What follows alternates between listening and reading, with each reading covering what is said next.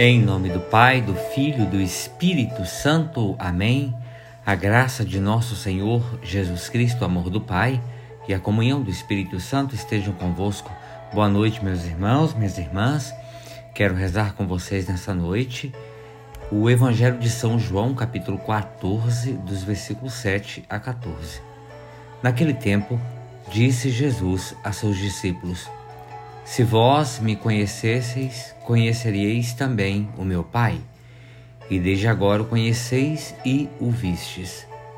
Disse Filipe: Senhor, mostra-nos o Pai, isso nos basta. Jesus respondeu: Há tanto tempo estou convosco e não, e não me conheces, Filipe. Quem me viu, viu o Pai. Como é que tu dizes, mostra-nos o Pai? Não acreditas que eu estou no Pai e o Pai está em mim? As palavras que eu vos digo, não as digo por mim mesmo, mas é o Pai, que permanecendo em mim realiza as suas obras.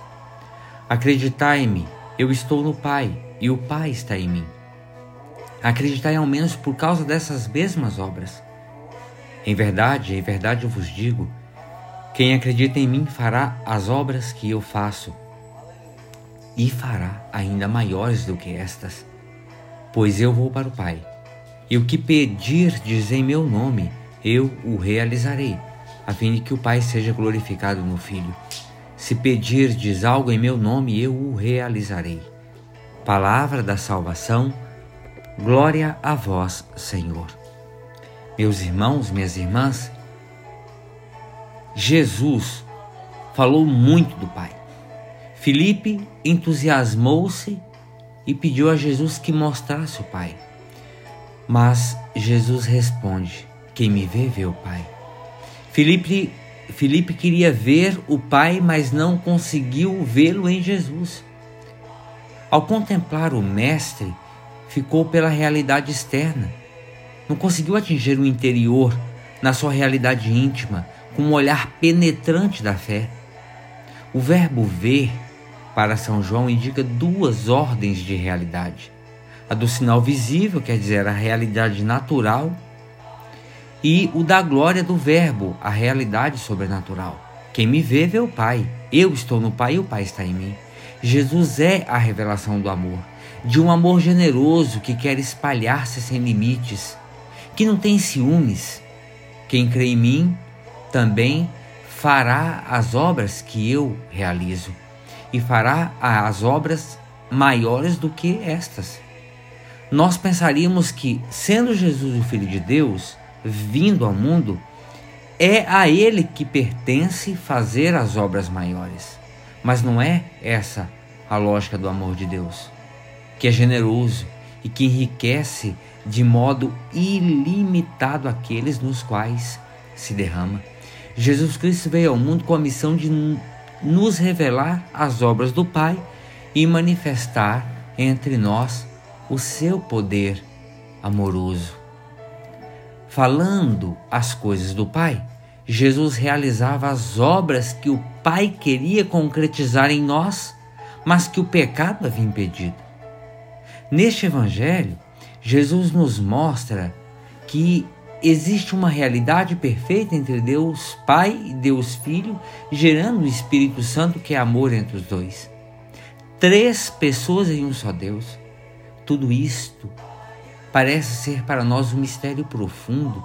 No entanto, vejam que quando mantemos intimidade com Jesus, nós percebemos que através do Filho nós conhecemos o Pai e nos enchemos do seu amor com a força do Espírito Santo. Conhecer a Jesus Cristo é conhecer também o Pai.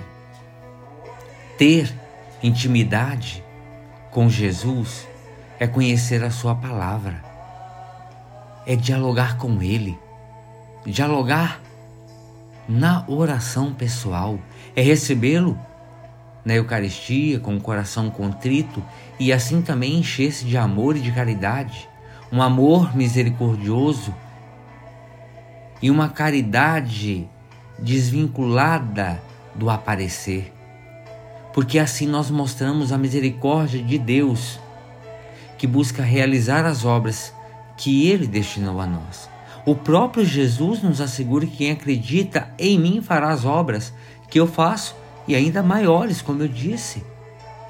Como eu disse, quer dizer, como o Evangelho disse, eu repeti.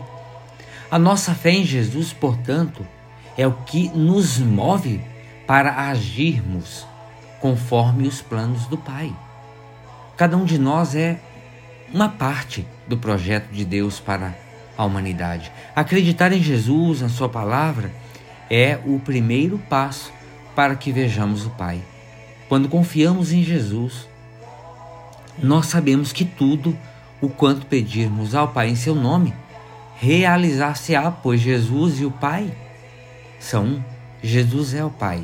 Jesus é o amor do Pai. Jesus é a misericórdia do Pai mostrado a nós pela sua vida terrena, pela sua entrega na cruz e entrega na cruz por nossa salvação. Senhor, dá-nos aquela abertura de coração que é fonte de alegria perene, que é dom de amor generoso, que se alegra com o bem e com a felicidade dos outros, com todo o bem que há no mundo. Dá-nos também aquele olhar penetrante da fé que nos permite observar a tua presença e ação no mundo. Ensina-nos a ler os sinais dos tempos, para que não oscile, não oscilemos entre o pessimismo e o otimismo.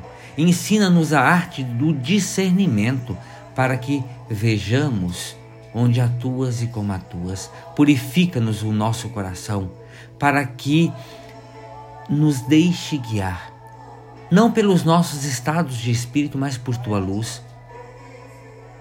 Que tu nos mostre onde tu estás.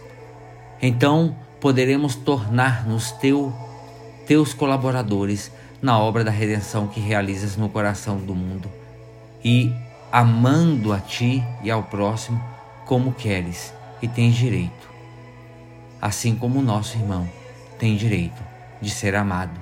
Amém. Ave Maria, cheia de graça, o Senhor é convosco. Bendita sois vós entre as mulheres, e bendito é o fruto de vosso ventre, Jesus. Santa Maria, Mãe de Deus, rogai por nós, pecadores, agora e na hora de nossa morte. Amém. Pela intercessão da bem-aventurada Virgem Maria, do seu boníssimo esposo São José, desça sobre cada um de vós e nesse dia do trabalhador, sobre todos os trabalhadores, a bênção e a proteção de Deus Todo-Poderoso, esse Deus Pai, Filho e Espírito Santo. Amém. Meus irmãos e minhas irmãs, tenham todos uma excelente noite. Fiquem com Deus e bom descanso.